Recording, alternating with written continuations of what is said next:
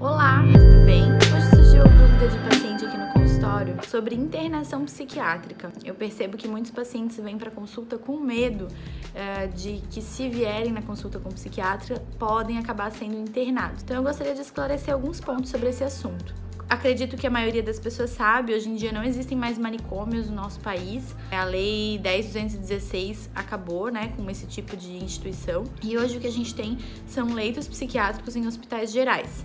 Existem ainda alguns hospitais focados em psiquiatria, mas também num formato bem diferente do que eram os manicômios de antigamente. A psiquiatria tem critérios muito rígidos, bem, bem estabelecidos para internar um paciente. São eles: risco de agressão autodirigida ou heterodirigida. O que é isso? Paciente que tem risco de se machucar, aquele paciente que está angustiado e acaba se cortando ou se arranhando, ou ele tem risco de, por estar descontrolado, agredir outra pessoa. Outra indicação de internação: risco de suicídio paciente que já manifestou que anda sem desejo de viver, que pensa em morte, em se matar como solução para os seus problemas. A internação, nesse caso, serve para proteger o paciente dele mesmo enquanto ele não melhora desse tipo de pensamento. Outras indicações bem importantes para dependência química de álcool e drogas.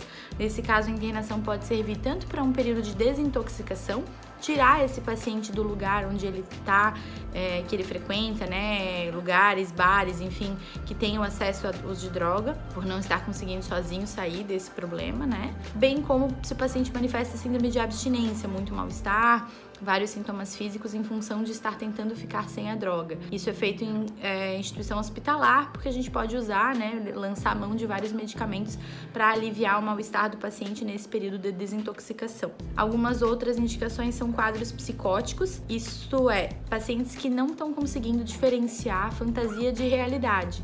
Nesses casos, o paciente pode ficar confuso e ter alguns atos inapropriados. Essa é uma outra indicação de internação, quando o paciente está se expondo moralmente, está tendo atos inapropriados, às vezes na vestimenta, em atitudes com os outros nos ciclos sociais.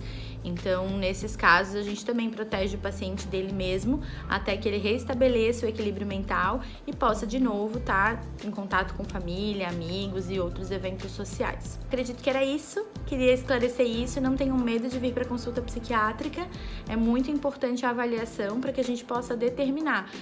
Na maior parte das vezes, o tratamento vai ser ambulatorial, ou seja, o paciente vai vir para consulta com o psiquiatra, provavelmente vai ser encaminhado para psicoterapia e ele vai também para consulta no psicólogo, em clínicas ou em consultórios particulares, sem necessidade de internação. A internação fica realmente restrita para essas indicações que eu comentei, certo? Espero que as dicas tenham sido úteis. Um bom dia para todos.